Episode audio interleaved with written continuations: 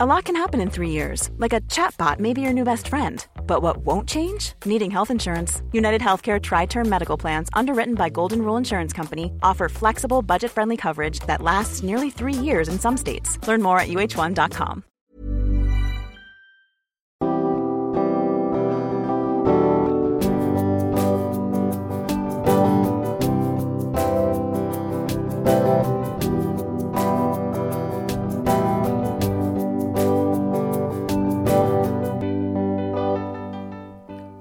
Bonjour et bienvenue dans Milkshaker, le podcast qui agite les idées reçues sur l'allaitement.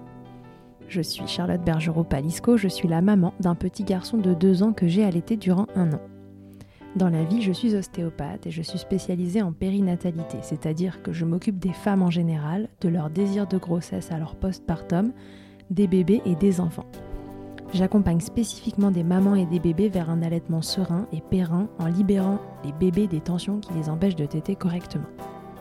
Au fil des consultations et des rencontres avec ces mamans, je me suis rendu compte que le principal frein à l'allaitement, c'était le manque d'informations, de partage d'expériences dans une société où l'allaitement n'est pas une norme. Je vous propose donc à travers ce podcast d'interroger avec moi des mamans et des papas sur leurs expériences, mais aussi de vous informer auprès de professionnels spécialisés en allaitement. L'objectif est simple, banaliser l'allaitement sous toutes ses formes, vous le rendre plus facile, plus accessible et alimenter ce fameux village dont on a tant besoin pour élever un enfant. Je suis ravie de recevoir aujourd'hui un nouveau papa dans Milkshaker. C'est Samuel qui a accepté de me répondre. Samuel est père au foyer. Il a décidé d'interrompre ses études de médecine pour accompagner Gaspard, son fils. Samuel va vous raconter depuis sa place de papa allaitant comment il a vécu l'allaitement de son fils, les démarrages compliqués, les doutes, comment ils se sont heurtés avec Léa à un corps médical pas toujours à l'écoute, et comment s'être informé en amont leur a permis de le traverser. La place du papa, pour lui, c'est une évidence. Cela ne se résume pas à donner des biberons. Il va vous confier tout ce qu'il pense essentiel, outre la nourriture physique, et comment il a accompagné Léa et Gaspard dans cette aventure. Samuel, c'est aussi ce papa engagé pour un congé paternité plus long avec le hashtag un mois minimum qu'il partage avec neuf autres pères. Et ce papa cuisinier qui sort bientôt un livre dont il va vous parler. Je vous laisse découvrir ou redécouvrir Samuel. Belle écoute. Bonjour Samuel, bienvenue dans Milkshaker. Salut. Samuel, est-ce que tu peux te présenter pour les gens qui nous écoutent? Alors, je m'appelle euh, Samuel, j'ai 24 ans maintenant et euh, je suis papa au foyer. Donc, euh, quand mon fils Gaspard est arrivé, il y a deux ans et demi bientôt, j'ai pris la décision, en accord avec mon épouse, de devenir père au foyer, donc de m'occuper de Gaspard toute la journée. Et à côté de ça, je partage notre quotidien sur un compte Instagram qui s'appelle Samuel et Gaspard. Ok, tu faisais quoi avant dans la vie, si c'est pas indiscret? Alors avant, j'étais étudiant en médecine. En fait, j'ai fait, euh, ah ouais, j'ai fait euh, deux ans, bah, deux fois ma première année, puis après j'ai fait trois ans de médecine. Et euh, je me suis arrêté bah, quand Gaspard est né, j'étais en troisième année, donc je me suis arrêté en troisième année. D'accord, et t'as envie de reprendre un jour Non, ou non, je, je reprendrai pas. Ça me ça me plaisait pas de base, donc je sais même pas si même sans Gaspard je serais allé au bout. D'accord, ok. Alors, concernant euh, l'allaitement, Samuel, euh, parce que dans Milkshaker, on parle beaucoup d'allaitement, euh, est-ce que tu avais une idée de ce que c'était que l'allaitement avant que ta femme décide d'allaiter ou que vous décidiez qu'elle allaite votre enfant? Alors, moi, j'avais largement. Enfin, l'allaitement, c'était quelque chose que je connaissais parce que j'ai trois frères, on est quatre garçons dans la famille. Et ma mère nous a quasiment. Enfin, sauf mon grand frère, nous a allaité. Euh, elle l'a allaité, mais euh, un peu plus court, enfin de façon un peu plus écourtée que, que les autres. Moi, j'ai été allaité Mhm. presque un an et demi, donc euh, c'est quelque chose que j'ai vu faire quand j'ai vu mes petits frères être allaités et tout. C'était quelque chose qui était assez normal pour moi, entre guillemets. Mais par contre, euh, c'est quelque chose qui était assez normal, mais je n'y connaissais rien du tout. C'est-à-dire que c'est vraiment un sujet, euh, je savais que c'était voilà ce que j'avais envie de faire avec Gaspard, avec euh, Léa, mais j'y connaissais rien du tout. J'avais aucune notion scientifique, anatomique, voilà. D'accord, mais du coup, tu n'avais aucun a priori, euh, ni positif ni négatif. Enfin, c'était Bah, juste quelque chose de normal pour voilà, toi ouais, d'allaiter un tout à enfant. fait. Bah, c'était quelque chose de normal, d'autant plus que même si euh, autour de moi, j'ai pas beaucoup de parents, euh, puisque je suis quand même assez jeune et on a eu Gaspard jeune, donc on n'a pas d'amis qui ont des enfants, tout ça. euh, c'est vrai que les parents qu'on fréquente, on, sont souvent des parents qui sont plutôt sont tournés vers l'allaitement, tout ça, le parent, la, parentalité proximale, tout ça. Donc, c'est des sujets qu'on aimait bien discuter déjà, même avant que Gaspard arrive, et on s'était vraiment positionné sur l'allaitement au moment où Léa était enceinte et que voilà, on s'est informé beaucoup dessus. Ok, du coup, c'était un projet de couple, ouais, ouais, cet allaitement. Complètement. Vous n'avez pas eu vraiment besoin d'en discuter ensemble, c'est des choses qui sont venues euh, un peu d'elles-mêmes au fil des discussions euh, avec les autres. La seule discussion qu'il y, a eu, c'est que moi j'étais plutôt team euh, instinctif et de toute façon c'est naturel et ça va bien se passer parce qu'on est fait pour allaiter tout ça. Puis c'est Léa qui a, qui a dit non, non, mais attends, euh, s'il y a autant d'échecs d'allaitement, tout ça, c'est pas, pas pour rien, donc il faut qu'on se renseigne, il faut qu'on se fasse suivre, il faut qu'on se fasse aider. Donc on a, on a été euh, voir une conseillère en lactation euh, certifiée IBCLC, tout ça, tu vois, et j'ai appris la masse de trucs et je pensais pas que il y avait autant de choses à savoir pour que ça se passe bien et je pensais pas que il pouvait il y avait autant de choses qui pouvaient mal se passer tu vois. Et c'est vrai que, l'allaitement était un monde à ouais ouais c'est clair c'est clair. Moi j'étais vraiment persuadé que c'était tu prends ton gamin, tu le colles contre le sein, puis basta, il n'y a, plus rien. Donc Ce serait tellement cool si c'était ça. Mais c'était pas, c'est pas ça. Et du coup, bah, c'est vrai que c'est surtout ça qui a, qui a été important, je pense, pour nous. C'était pas tant de se décider si oui ou non fallait allaiter. Ça, on était globalement, enfin, on était même complètement d'accord. Euh, c'était sur la façon d'engager le sur, euh, voilà, projet. À quel point il fallait se, se renseigner, se, s'investir dans l'allaitement. Et alors, vous avez euh, pris ces renseignements avant l'arrivée de Gaspard. Léa s'était dit oh là là, il y a quand même beaucoup d'échecs d'allaitement, mm, mm. il va falloir qu'on se rencarde avant. Ou euh, malgré tout, elle a un peu écouté euh, ton discours de team instinctif et elle s'est dit bon, on verra quand même une fois qu'il arrive. Si on a un problème, on avisera. Bah, en fait, les deux, parce que à la fois on s'est fait beaucoup confiance et c'est vrai que bah, de dire voilà, on est quand même fait pour ça et puis il y a un instinct qui fait que on on, est quand même guidé vers l'allaitement euh, naturellement dans, dans, notre code génétique, j'ai envie de dire presque, tu vois. Euh, mais en même temps, euh, on n'avait vraiment pas envie que ça foire, on avait vraiment envie que ça se passe bien. Et du coup, c'est vrai qu'on est allé consulter donc cette conseillère en lactation qui a été vraiment super, qui nous a beaucoup aidé. Et ça, on l'a fait vraiment pendant la grossesse, quoi. Comme, comme on faisait les rendez-vous chez la sage-femme, machin, bah, on faisait aussi les rendez-vous chez la conseillère en lactation pour en apprendre un peu plus et pour avoir de la documentation, des livres, des trucs. Euh, ok. Donc vous vous êtes renseigné pendant la grossesse, Gaspard est arrivé, et là, comment ça s'est passé? Est-ce que, boum, elle l'a mis au sein et que ça s'est bien passé? Est-ce que des fois, il y a des gens qui te répondent Ouais, ça s'est super bien passé? Mais figure-toi que oui, de temps en temps. Franchement, la chance. Je dis bravo. Moi, des formations professionnelles au cabinet, les gens, euh, en général, ça s'est pas bien passé.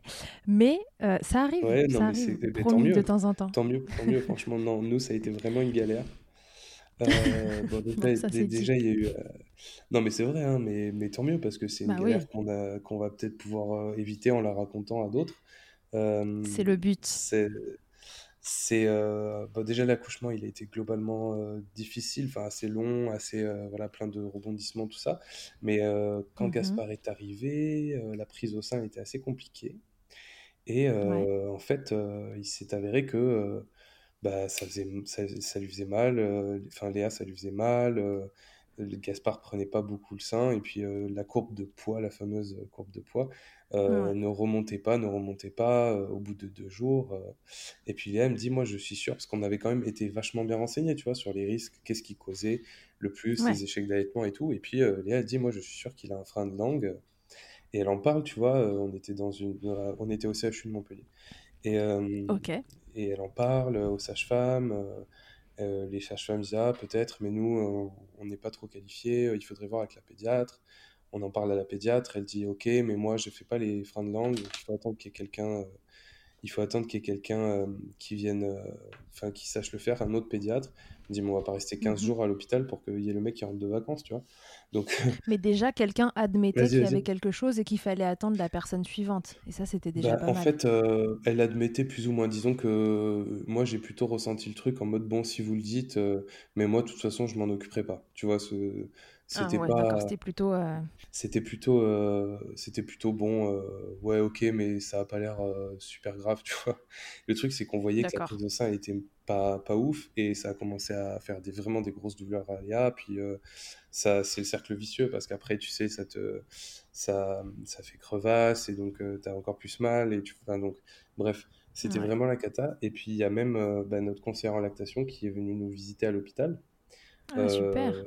Ouais, bah ouais, ouais, elle a pu se déplacer, donc elle est venue voir. Elle a confirmé, elle, avec sa, son expérience aussi, euh, le, le frein de langue. Euh, et, euh, mais le truc, c'est qu'elle, tu sais, elle peut pas, enfin, je veux dire, c'est, elle n'était pas Bah non, c'est que les pour. médecins. ORL ou dentistes qui Elle, elle était ouais. que, elle est, et donc on, on est sorti de l'hôpital pour aller voir un ORL. En fait, si tu veux, il- il- on arrivait à un moment où vraiment tout le monde nous disait, bon là, il faut passer au lait euh, infantile, enfin aux préparations commerciales pour nourrissons parce que euh, il prend pas de poids, il prend pas de poids et tout. euh. et nous, tu Et vois, on ouais, était ils étaient vraiment euh, complètement fixés voilà, sur le poids de ce bébé euh, qui ouais, n'augmentait pas. ouais, voilà, sur le poids et puis de dire, bah voilà, de toute façon là. euh, il n'y a plus rien à faire, ça marche pas, ça marche pas, euh, tant pis quoi. Et nous, euh, bah, puis c'est là où je- la force de, de Léa a fait la différence parce que moi, c'est vrai que tu es tellement dans une crainte à ce moment-là de la, san- pour la santé de ton enfant que cette crainte-là, elle, elle euh, passe presque au-dessus de, du fait de se dire, mais je sais que c'est le mieux pour lui l'allaitement, tu vois? Et c'est là Ouais, où, ouais. où on a, on est resté fort, c'est que on, Léa, elle a dit, bah écoutez, euh, moi je vais partir en fait, je vais aller trouver un professionnel qui, qui sait couper les freins de langue. Je me casse. Voilà. Et puis en fait, si tu veux, euh, il y a eu un moment où carrément ils nous ont dit, bah non, vous partez pas, et qu'on leur a dit, mais attendez, c'est pas une prison ici en fait, c'est le CHU de Montpellier, tu vois. Donc euh, Mm, moi, ça a aidé parce que je connaissais quand même, tu vois, j'étais à ce moment-là, j'étais encore en troisième année, donc euh, je, Ouais, tu connaissais quand même deux, trois je choses. connaissais euh. un peu euh, les, comment ça fonctionne, si tu veux, et donc je leur expliquais euh, très calmement que pour faire un acte médical et pour hospitaliser quelqu'un, il fallait qu'il ait son, qu'on ait son consentement, et que s'il voulait pas se Mhm. retrouver avec un procès euh, au cul, euh, voilà quoi, en gros, euh, on- Ouais, c'était bonne ambiance Ouais, c'était bon délire. C'était bon délire. Et donc on est sorti, on a vu cette euh, ORL sur Montpellier qui a fait une frénotomie Mhm. euh, qui, qui a fonctionné. euh, non, ça a même pas fonctionné. Non, mais attends, le, le récit, c'est c'est guérépé le truc. C'est en trois volumes, hein, je te, je te préviens. Allez, mais go pour les trois volumes. Non, mais en gros, la meuf, enfin la docteure qu'on a vue, elle, elle a coupé, mais en même temps, ça a rien changé, tu vois. Elle nous a dit j'ai coupé, mais nous, on avait, enfin, la prise au sein, elle était toujours aussi compliquée. Et en fait, euh, Ouais. on est rentré à la maison et on a Donc là, vu la Gaspard avait même pas une semaine. Ah, même pas, ça s'est, ouais, ouais, ça s'est passé en une semaine, tout ça. C'était la première semaine. Euh, et euh, là, on est rentré à la maison, la sage-femme venait pour faire les, les checks, euh, voilà quoi, post, enfin Classique, le poids du tout. euh, bébé, euh, comment va maman, est-ce qu'il y a une cicatrice quelque part? Exactement. Et en fait, le truc, c'est que c'était la sage-femme qui nous avait suivi toute la grossesse et avec qui on avait un projet d'accouchement à domicile, en fait, à la base, qui s'est pas concrétisé. Et donc, c'est quelqu'un avec qui on se sentait vraiment très bien, qui était vraiment euh, super, et avec qui on avait tissé quand même une, une belle relation. Et elle, elle a, hum, elle a vu que le frein de langue était pas suffisamment, euh, était pas, enfin, était toujours présent, quoi. En pas gros, coupé assez loin. ouais, voilà, c'est ça, que c'était pas assez loin. Et du coup, elle, elle a, elle a terminé le truc, et puis ça s'est bien passé après. Et là, vraiment, c'est là où l'allaitement dé- a démarré vraiment, quoi. Tu vois? C'est là où Ok. vraiment ça. Parce que une fois que les, les crevasses, tout ça, se sont un peu guéries, parce que naturellement, bah, si la prise au sein, elle se faisait mieux, euh, ça s'est ça s'est estompé. Là, vraiment, l'allaitement, Mhm. il a démarré sans douleur, sans plus euh, d'embrouille. Mais ça a pris quasiment euh, 10 jours, quoi.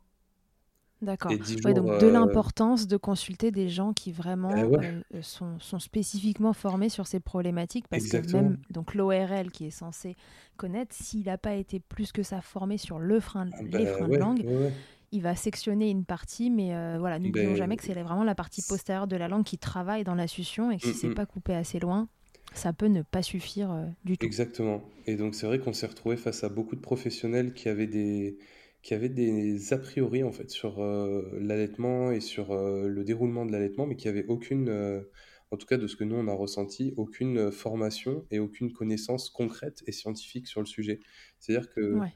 même si la pédiatre elle avait une blouse blanche et qu'elle était certainement très qualifiée sur plein de choses, je pense vraiment que sur l'allaitement, elle a, elle avait pas plus de connaissances que que n'importe qui d'autre qui entend parler d'allaitement autour de lui. quoi. C'était c'était assez compliqué pour nous parce qu'on se retrouvait face à des, des a priori, mais pas d'expertise. Voilà, qui n'avaient pas d'expertise particulière ou alors qu'ils ne le montraient pas.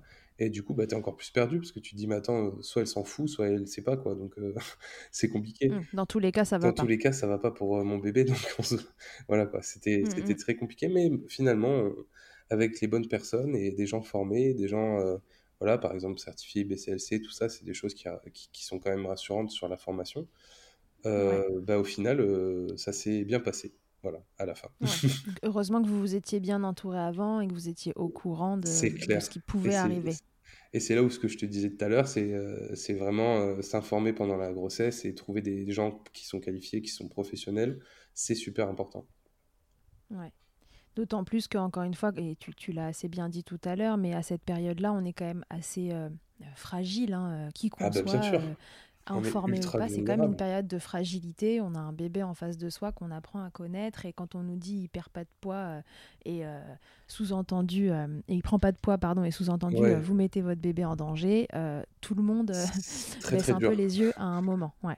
C'est clair. Voilà, c'est très très dur. Donc dans votre cas, Léa, elle, elle était, elle était surmotivée. Ouais, elle a été très forte.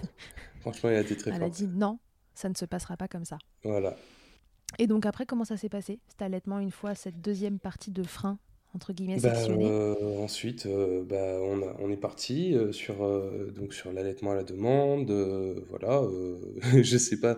En fait, après, ça, ça, a tellement bien roulé, si tu veux. Bon, après, ça a tellement bien roulé, c'était quand même extrêmement fatigant, surtout pour Léa. Parce mmh que bah, quand même, ça demande un, un, investissement la nuit qui est quand même différent. Enfin, Gaspard, par exemple, c'est un, un, bébé qui a eu beaucoup, beaucoup, beaucoup besoin de, bah, d'être soit d'être au sein, soit d'être porté pour dormir. C'est-à-dire que jusqu'à ses, je sais, pas, je dirais jusqu'à ses 6-8 mois, euh, c'était mmh quasiment systématiquement le sein ou l'écharpe. Et puis euh, moi, euh, pour ses siestes, je l'ai porté en écharpe jusqu'à ses 18 mois. Tu vois euh, il avait vraiment besoin de ce contact. Il avait euh. vraiment besoin de ce contact perpétuel et tout. Puis Léa, elle est retournée au boulot euh, au bout de 6-7 mois. mais bon, de façon complètement, complètement progressive, si tu veux, justement pour préserver cet allaitement et pour, pour vraiment que ça fonctionne. Donc, elle tirait son lait. elle au début, pendant plusieurs mois, elle, elle revenait le midi parce qu'elle n'était mmh pas très loin, donc euh, elle revenait le midi. Euh, moi, entre-temps, dans la matinée, je lui donnais euh, à la cup le lait qu'elle avait tiré. et l'après-midi, pareil. Et puis le soir, on retrouvait donc Léa. Et petit à petit, versé, je sais pas, alors ça, versé, je pense, un an et demi, elle arrêtait de rentrer mmh le, le, midi, tu vois, parce que, bon, clairement, ça commence à être moins une demande pour Gaspard d'être allaité, tu vois, de ouf. Mais bon, il continue à vraiment apprécier les moments de, de tété quand même. Et euh, il a été allaité jusqu'à deux ans et un mois ou deux, un truc comme ça. D'accord, ok. Donc vous, êtes, vous avez eu un allaitement euh, euh, bah, relativement long quand même. Ouais, relativement long, mais qui a été... qui a été on n'est pas allé jusqu'à vraiment le sevrage 100% naturel, comme, comme on peut dire c'est-à-dire euh, vraiment jusqu'à que l'enfant n'ait plus du tout euh, de demande ou qu'il n'y ait plus du tout de, je sais pas, ça a été euh, induit en douceur. Ça a, été, induit vraiment en douceur et surtout ça a été très très progressif quoi. Ok. Quelle place t'as pris toi dans, dans cet allaitement? Alors j'imagine une place énorme vu que c'est toi qui es resté à la maison avec Gaspard depuis, depuis deux ans et demi, c'est ça? Ouais, tu m'as dit deux ans et demi, le loulou. Ça, deux ans et demi. Euh, quelle place t'as pris dans cet allaitement? Comment t'as pu euh, accompagner Léa euh, dans les six premiers mois quand elle était encore à la maison full-time avec toi? Et ensuite? Bah, Ce que je me suis dit, moi, c'est bon, bah, tu, tu l'allaites pas, d'accord, mais Léa, ça lui demande un tel investissement de temps et d'énergie. Qu'est-ce que toi, tu peux faire déjà d'un pour recharger les batteries de ta femme? Pour l'aider à faire que sa journée quand même elle, elle réussisse à quand même et, pas être épuisé à la fin et pas être parce que c'est quand même assez fatigant. En tout cas euh, ça a été pour Léa plutôt fatigant. Et la deuxième chose c'est comment moi je peux créer un lien avec euh, Gaspard pour euh, aussi que, que je prenne part si tu veux à la dynamique de l'allaitement. Parce que pour moi l'allaitement ça va au-delà de juste se nourrir au sein de sa mère. C'est c'est vraiment faire symbiose avec ses parents et même son mmh papa, tu vois. Et c'est pour ça que, par exemple, on a beaucoup, j'ai beaucoup porté Gaspard pour qu'on ait ce mmh contact-là aussi. Et donc voilà, ça a passé par. Bah, après, tu vois, vu que je suis, c'est vrai, vu que je suis à la maison, c'est des choses que je fais même au-delà de l'allaitement, mais tu vois, faire à manger, faire des, débarrasser, faire le ménage, faire le linge, des trucs qui au quotidien sont souvent relégués aux femmes quand même, et qui en l'occurrence là, bah, malheureusement, comment dire, ça, ça, se surajoute à la charge mentale qui est l'allaitement et le début de la maternité. Et en plus, ça se surajoute au postpartum, à la fatigue de l'accouchement, au risque de dépression du postpartum. Enfin, donc, si tu veux, la, pauvre maman, elle en prend plein la gueule. Et, et donc, toi, en tant que père, pour moi, le, rôle principal, c'est de d'essayer de faire que l'environnement de la maman soit le plus stable et le plus agréable à vivre possible pour qu'elle puisse, elle, se concentrer sur ce qu'elle a envie de de partager avec son enfant, l'allaitement, puis le, lien, créer un lien solide, tu vois, euh, puis un lien sain, quoi. Ok, donc tu as essayé de la décharger en fait de, de tous ces bah, trucs euh, annexes euh, à, la maternité pure, maternité, allaitement, enfin connexion avec bébé et, et alimentation. Ouais. Ça t'a jamais embêté de pas pouvoir nourrir ton bébé? Non. Pourtant, en, vrai, c'est moi qui cuisine à la maison. J'adore cuisiner. je, suis un fou de cuisine. Euh, mais, tu nourrissais ta euh, femme et elle, elle nourrissait ton bébé, donc tu le nourrissais. Exactement, je, nourrissais ma femme et donc elle, elle nourrissait mon bébé. Et puis après, nous, on est parti euh, rapidement sur la, la, diversification menée par l'enfant. Et donc, je me suis bien rattrapé à me taper des barres, à lui préparer des petits trucs pour qu'il fasse ses petites patouilles et puis qu'il teste des petites saveurs très vite. Donc, ces 4-5 mois, ça ne m'a pas tué de pas de faire à manger pour mon fils pendant 4-5 mois, tu vois. Ouais. On rappelle ce que c'est que la diversification menée par l'enfant rapidement. Euh, c'est en fait euh, une diversification où on ne va pas proposer à l'enfant des purées, euh, la façon un peu classique de diversifier son bébé, mais on va plutôt lui proposer des morceaux en fait d'une taille bah, raisonnable pour qu'il ne s'étouffe pas. Enfin voilà, en fait le petit va appréhender. Une consistance qui est, qui est raisonnable pour qu'on évite les risques d'étouffement. Voilà, et que le bébé en fait puisse appréhender les morceaux euh, bah, finalement directement, sans passer par cette phase euh, purée. De liquide, ouais, de, liquide ou semi-liquide. Et donc, euh, bah, voilà, en effet, ça, ça, permet de leur faire à manger des trucs un peu plus rigolos que, que les purées. C'est ça. donc, on, l'a bien compris, pour toi, cet allaitement, t'as pas du tout la sensation que ça a été un handicap dans, dans ta relation avec ton fils Non. Les gens, euh, les idées reçues se plaisent à dire que, que l'allaitement empêche le papa de prendre sa place, que parce qu'il va pas donner un biberon, euh, euh, il va il va pas partager de moments avec son enfant. Qu'est-ce que tu réponds à ça bah déjà, je réponds que pourquoi est-ce que le père il doit attendre le moment du biberon qui dure globalement allez 10 minutes dans la journée euh, si tout se passe bien, Si tout se passe bien, globalement, le biberon, c'est quand même pas un truc super euh, long, tu vois, le moment mhm. du biberon lui-même, quoi. Donc, euh, est-ce qu'on doit vraiment réduire la place du père à ça aussi? Et après, est-ce que les mecs, on doit se complaire à se dire, bah, en gros, mon rôle, c'est de donner le biberon, puis après d'aller, je sais pas, au bar ou jouer à la PS4 Je pense pas. Je pense qu'il y a autre chose à faire avec les enfants que de, leur, de les nourrir, quelle que soit la façon dont on les nourrit. Et qu'il y a aussi mhm. nourrir autre chose que l'estomac, c'est nourrir l'âme et le cœur de l'enfant, tout ce qui est émotionnel et psychique. Et pour moi, ça, ça passe par bien autre chose que le biberon. Ça passe par le jeu, les regards, la voix, la musique, le chant, le portage, euh, les balades, le contact. Enfin voilà, il y a mille milliards de choses à faire autre que donner le biberon pour avoir un lien avec son enfant. Tout à fait. Cet allaitement qui s'est poursuivi euh, deux ans euh, et un mois. si j'ai bien écouté. ouais, à peu près.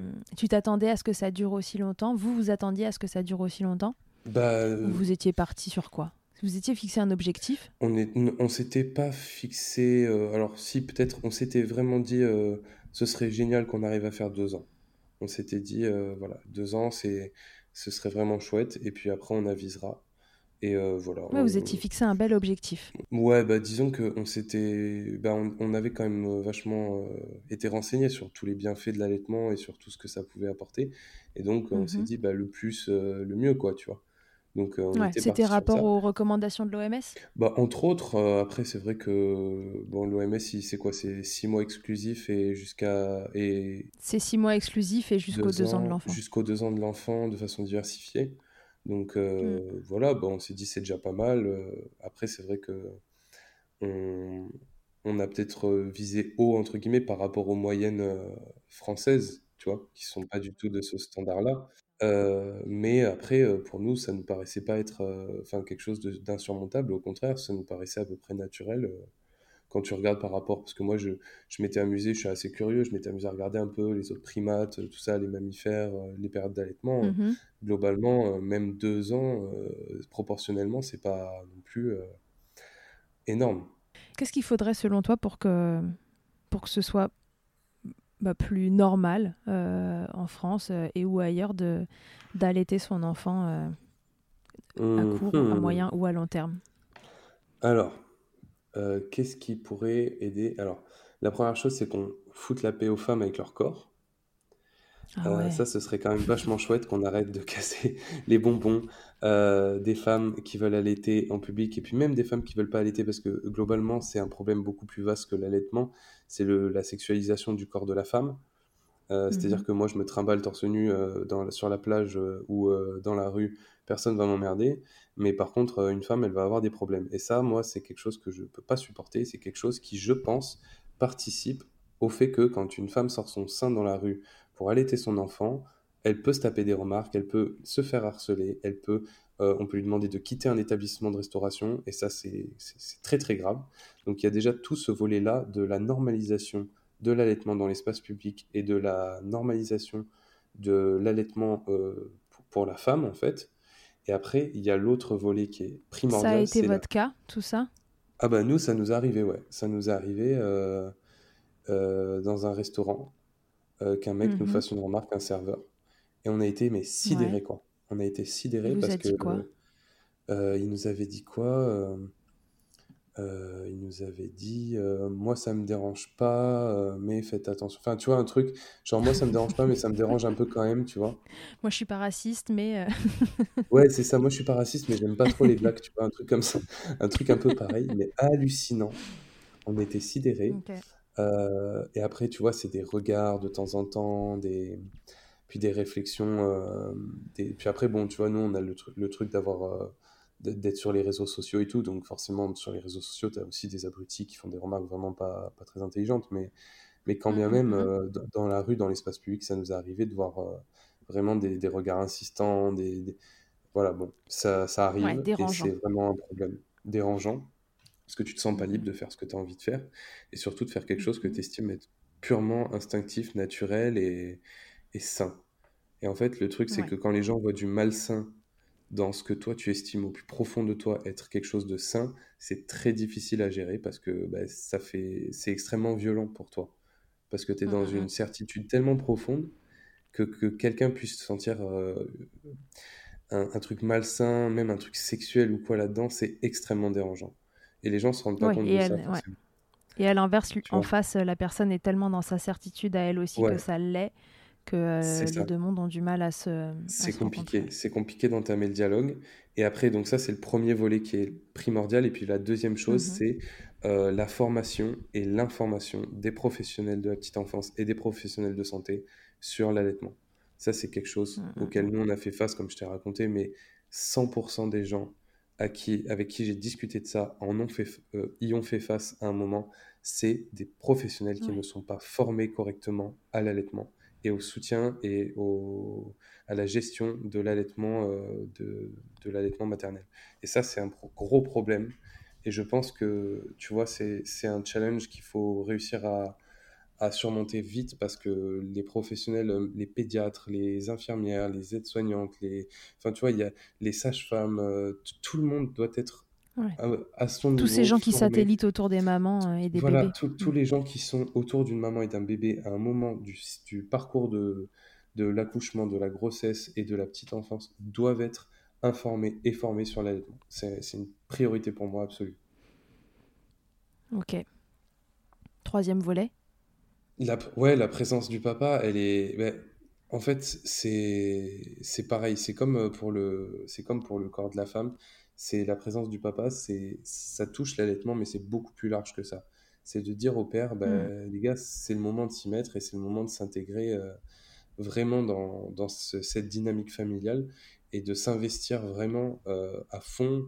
Et écoutez-vous les mecs, quoi, parce que moi j'entends beaucoup de gens qui ont des regrets et tu vois, moi, vu que, comme je te dis, j'aime bien discuter de ça et tout, je demande aux parents un peu âgés, tu vois, des, des oncles, des, des cousins, des, des, trentenaires, quarantenaires, cinquantenaires qui, qui ont eu des enfants, et je leur dis, mais est-ce que des fois, tu vois, tu regrettes euh, de ne de, pas avoir pris plus de temps avec ton enfant et tout? Et, mais, je sais pas, je dirais 95% du temps, la réponse est oui.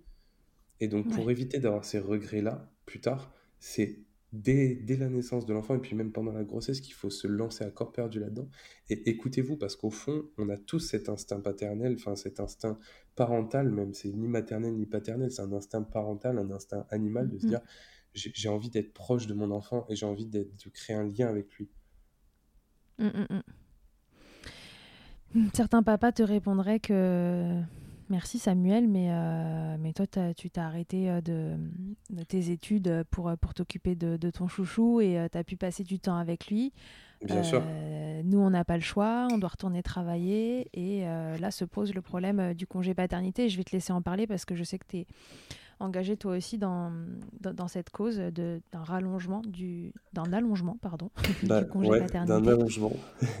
bah c'est clair, c'est-à-dire que moi j'ai une chance inouïe et même je dirais un, luxe d'avoir pu euh, m'arrêter complètement, d'avoir pu faire ce choix-là. C'est pas du tout le cas de tout le monde et ça j'en conviens et c'est tout à fait normal.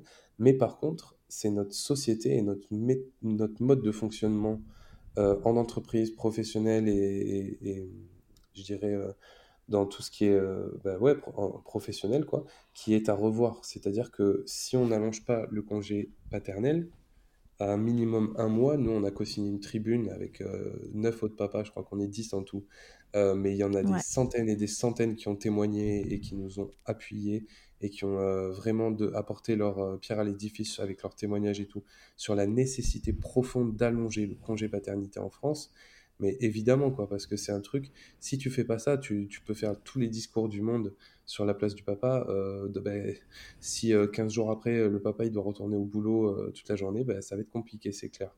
Donc après, évidemment, on peut s'arranger personnellement pour prendre du temps et tout, mais tout le monde ne peut pas le faire. Et donc il faut que l'État, il faut que le gouvernement fasse en sorte que le lien parent-enfant, qu'il soit maternel, paternel, ou quelle que soit euh, le, la composition du foyer, euh, quelle que soit la composition des couples, euh, que ce soit des parents solo ou pas, il faut tout faire pour que le lien se fasse de la façon la plus naturelle et la plus accompagnée possible dans un système qui protège et qui informe les parents. Ok, c'est très clair. Merci. Comment on peut vous aider Parce que moi, je crois au fait que dans ces causes-là, c'est il suffit pas qu'il y ait dix papas euh, qui s'y mettent, il faut vraiment que, que, tout le monde euh, suive et que chacun parle. C'est la, la, force, elle vient dans le, dans le nombre de personnes euh, qui, qui, sont d'accord avec ça, mais qui éventuellement ne savent même pas que, que ce projet-là existe. Comment, comment on peut vous aider chacun à notre échelle dans, dans ce projet-là? Est-ce qu'il y a, tu vois, une, une action? Alors bah, là, nous, on a le, bah, vous pouvez aller directement sur euh, le hashtag euh, un mois minimum sur Instagram et sur euh, les autres mhm. réseaux sociaux où vous retrouvez tous les contenus qu'on a créés, toutes les interviews qu'on a données par rapport à cette tribune qu'on a du coup appelée un mois minimum. Et en gros, après sur chaque compte des Instagram des co-signataires, on a fait une petite rubrique dans nos Insta où on parle de ça. Et après, sur, sur le site que vous trouverez, il y a un espace pour les papas, mais aussi pour les mamans, pour tout le monde, pour témoigner pour apporter son, son expérience personnelle au projet pour que nous, on puisse avoir un peu du poids dans notre argumentaire, à savoir qu'on est en contact quand même avec euh, Adrien Taquet, donc, qui est mmh sous-secrétaire d'État à la petite enfance. Et, euh, et en fait, euh, bah, c'est avec lui qu'on discute de ce projet-là et ils sont, ils sont assez ouverts au dialogue. Donc à nous d'appuyer nos propos avec vraiment des, des, preuves et des témoignages pour que vraiment les choses changent, les choses changent vite. Ok, donc on va sur le hashtag un mois minimum, le site internet euh, qui va avec et, euh, et on apporte son, sa pierre à l'édifice. C'est clair. Voilà. Puis tout ce que vous pouvez partager, euh, si vous êtes en accord avec tout ce qu'on écrit, tout ce qu'on tout ce qu'on dit, vous partagez à fond. Puis c'est déjà vraiment une super action pour nous aider dans ce projet. Ok Samuel, est-ce que l'allaitement maternel ça a changé quelque chose dans ta vie?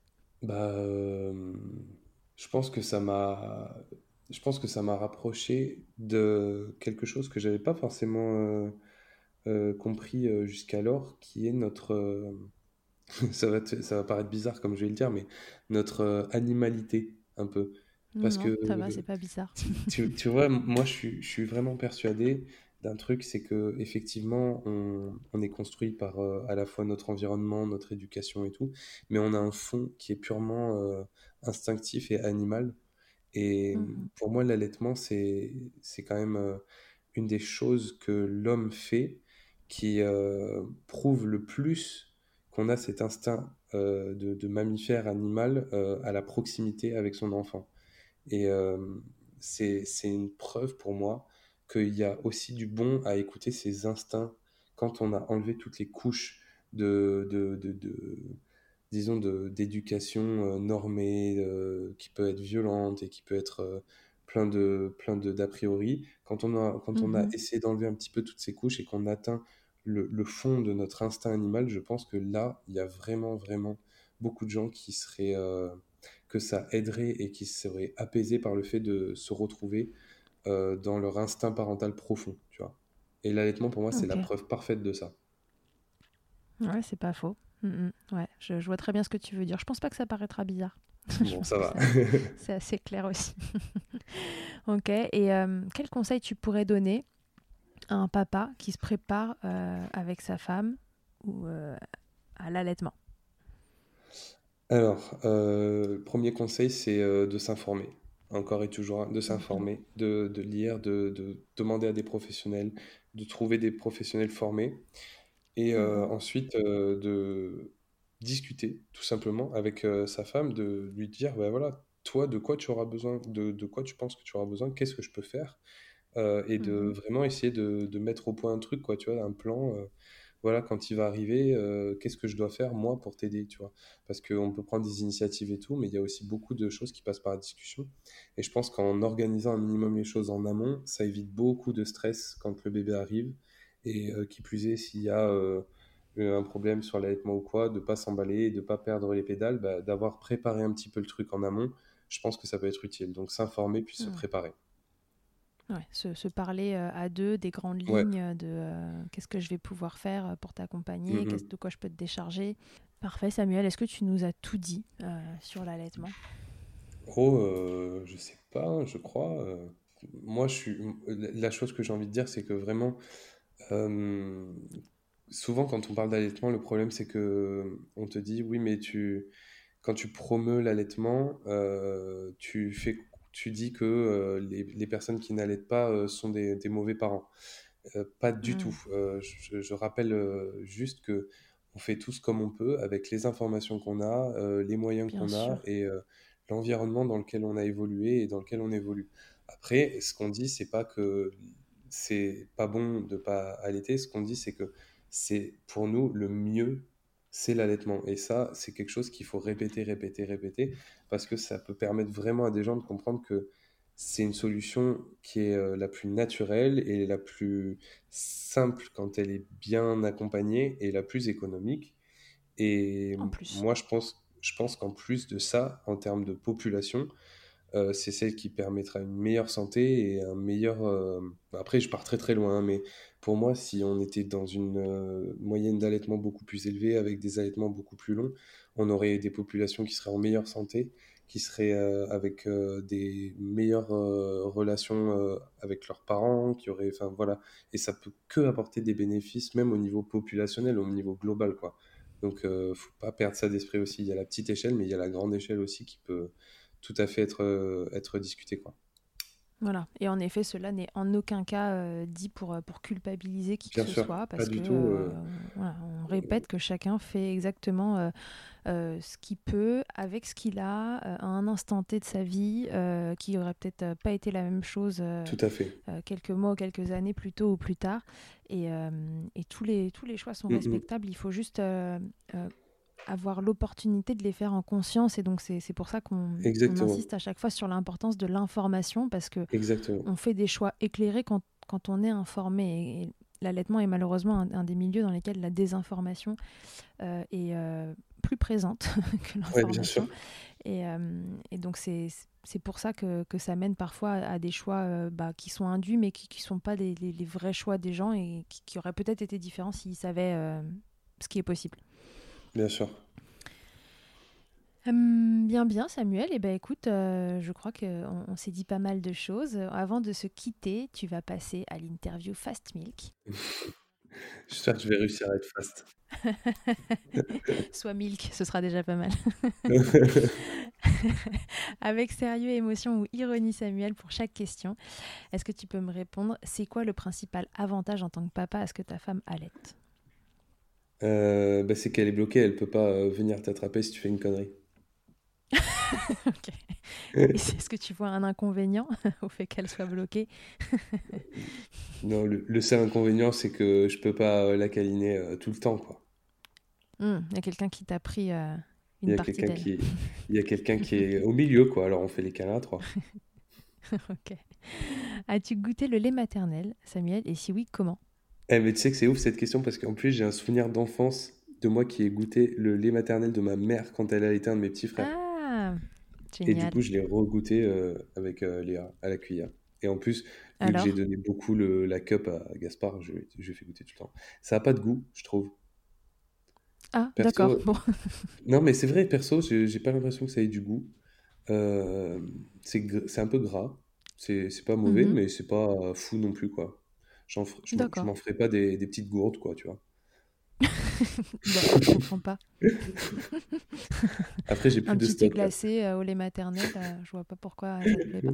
Après, euh, on peut tester. C'est ok, mais c'est pas ouf. C'est ok, mais c'est pas ouf, quoi. Ça n'a pas tellement de goût, je trouve. ok. Ta femme, Samuel, a donc porté ton enfant, accouché et nourri ton enfant pendant deux ans et un mois. Que ce soit de bon cœur ou bien contraint et forcé, est-ce que tu préférerais danser sur Beyoncé ou Run the World ou sur Aretha Franklin? Respect euh, Beyoncé parce que si je dis pas Beyoncé, euh, elle, va, elle, va, elle va me tuer. C'est sa, sa préf préf du monde entier, tu vois. Donc, euh, D'accord, donc en fait, c'est sous pression, tu sous pression, tu réponds Beyoncé. C'est clair, parce que moi perso, je suis plus Aretha Franklin dans les Blues Brothers, tu vois. Mais, mm-hmm. mais là, je suis obligé de lui faire une petite dédicace à ma petite femme d'amour. Ok, bon, si tu veux mener la dédicace jusqu'au bout. J'ai déjà demandé aux deux précédents, mais je ne sais pas s'ils vont vraiment le faire. Je veux une photo de toi en train de danser sur Beyoncé ou Run the World. Oh là là, oh, si c'est qu'une photo, ça va, mais si c'est une vidéo, euh, je, suis dans, je, suis, je suis en galère parce que moi, si tu veux, euh, la danse, c'est vraiment pas mon délire. Hein. Allez, va pour une photo. une photo, ok. Si en un mot, tu devais décrire l'allaitement de ton enfant? Simple c'est simple quand on. C'est une fois qu'on est lancé, que, ça, que, que, les premiers obstacles sont passés, c'est simple. Ouais, malgré ces débuts un peu, euh, un peu galères, euh, qui finalement n'ont pas duré si longtemps que ça. C'est long sur le moment. Bah oui, c'est très dur sur le moment, mais après, ça a été simple. Et puis, ça, ça a permis d'apaiser tellement de mots, tellement de, de, de les bobos, les, petites tristesses, euh, le, les moments de, tension, les moments de fatigue, les moments de stress. C'est tellement simple de juste pouvoir le mettre au sein et de l'apaiser comme ça. Donc moi, ce que je retiens, mm. c'est ça, c'est la, simplicité. Ok, cool, c'est joli. Bien, Samuel, merci beaucoup d'avoir accepté ben, de répondre à, toutes les questions de Milkshaker. Euh, vous pouvez retrouver Samuel donc, sur son compte Instagram qui s'appelle euh, Samuel et Gaspard. Euh, sur lequel il, bah, finalement tu partages des, bribes de, ta vie et de celle de Léa et de Gaspard, voilà, de, votre quotidien. Est-ce qu'il y a des trucs plus spécifiques que les gens peuvent venir chercher sur ton compte? Bah, alors là, en l'occurrence, il y a beaucoup de choses qui arrivent sur le congé paternité donc avec le mmh hashtag un bon minimum. Et puis il y a aussi surtout euh, le 9 septembre euh, notre livre avec un autre papa euh, d'Instagram, Nikook. Mmh donc sur Instagram, c'est Nikook YouTube. et on a sorti un livre de cuisine à faire avec ses enfants, justement. Donc, bah, il y a ce livre qui sort. il y a ce livre qui sort très bientôt, bah, le 9 septembre, qui est déjà en précommande. ça s'appelle En cuisine avec papa. Donc, c'est plein de recettes au fil des saisons avec des produits frais, sans sucre raffiné, euh, un truc vraiment euh, sans prétention, mais avec beaucoup d'originalité et, pas mal de petits tips pour cuisiner avec son enfant en sérénité, dans la joie et la bonne humeur. Ouais, et qui reflète comment tu t'es éclaté à faire manger. franchement, ouais, qui reflète notre amour à Nico et à moi pour la cuisine et pour les enfants. Bon, et eh ben c'est parfait. Encore merci beaucoup, ben, euh, Samuel, euh, pour ce moment partagé. C'était un plaisir euh, de t'interviewer. Ben, merci à toi, c'était super. À très vite, et à tous et à toutes, à bientôt dans Milkshaker. Je ne le dirai jamais assez, merci beaucoup d'avoir écouté cet épisode de Milkshaker. Vous pouvez suivre l'actualité du podcast sur le compte Instagram du même nom et sur mon site internet charlotte-bergerot.fr vous êtes enceinte, vous êtes une jeune maman, vous y trouverez aussi une série de tutoriels que j'ai réalisés avec ma collègue durant le confinement. Si vous avez aimé ce podcast, n'hésitez pas à le soutenir en vous abonnant, en laissant un commentaire, en lui attribuant 5 étoiles ou encore en le diffusant au maximum autour de vous. Je vous laisse en compagnie d'Emma et de son titre I'll qui continue de nous accompagner au fil des épisodes. Je vous dis à très vite pour un nouvel épisode. D'ici là, n'oubliez pas, prenez soin de vous, milkshakez autant que vous le voudrez et bousculons ensemble les idées reçues sur l'allaitement maternel. I hate to see you down. Can't stand to know your hurt. When you say it's getting loud, the voices in your heart. You know I get it, so let it all out. Keep your head up, your masterpiece, and I'll swear that I'll be there by your side. A text away, you know you can find me. It just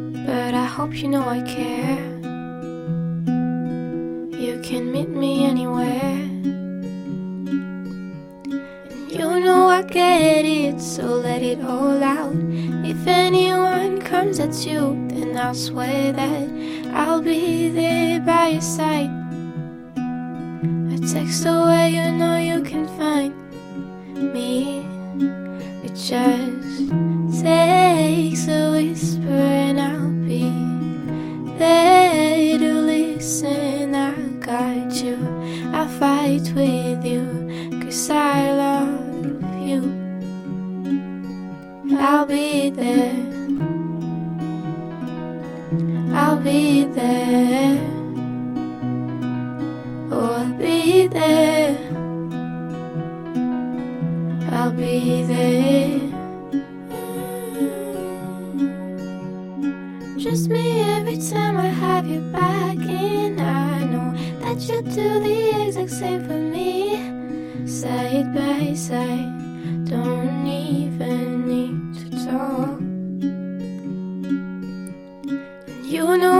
It, so let it all out.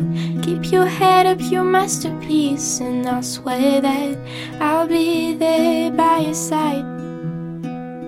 A text away, you know you can find me. It just takes a whisper and I'll be there to listen. I got you, I fight with you,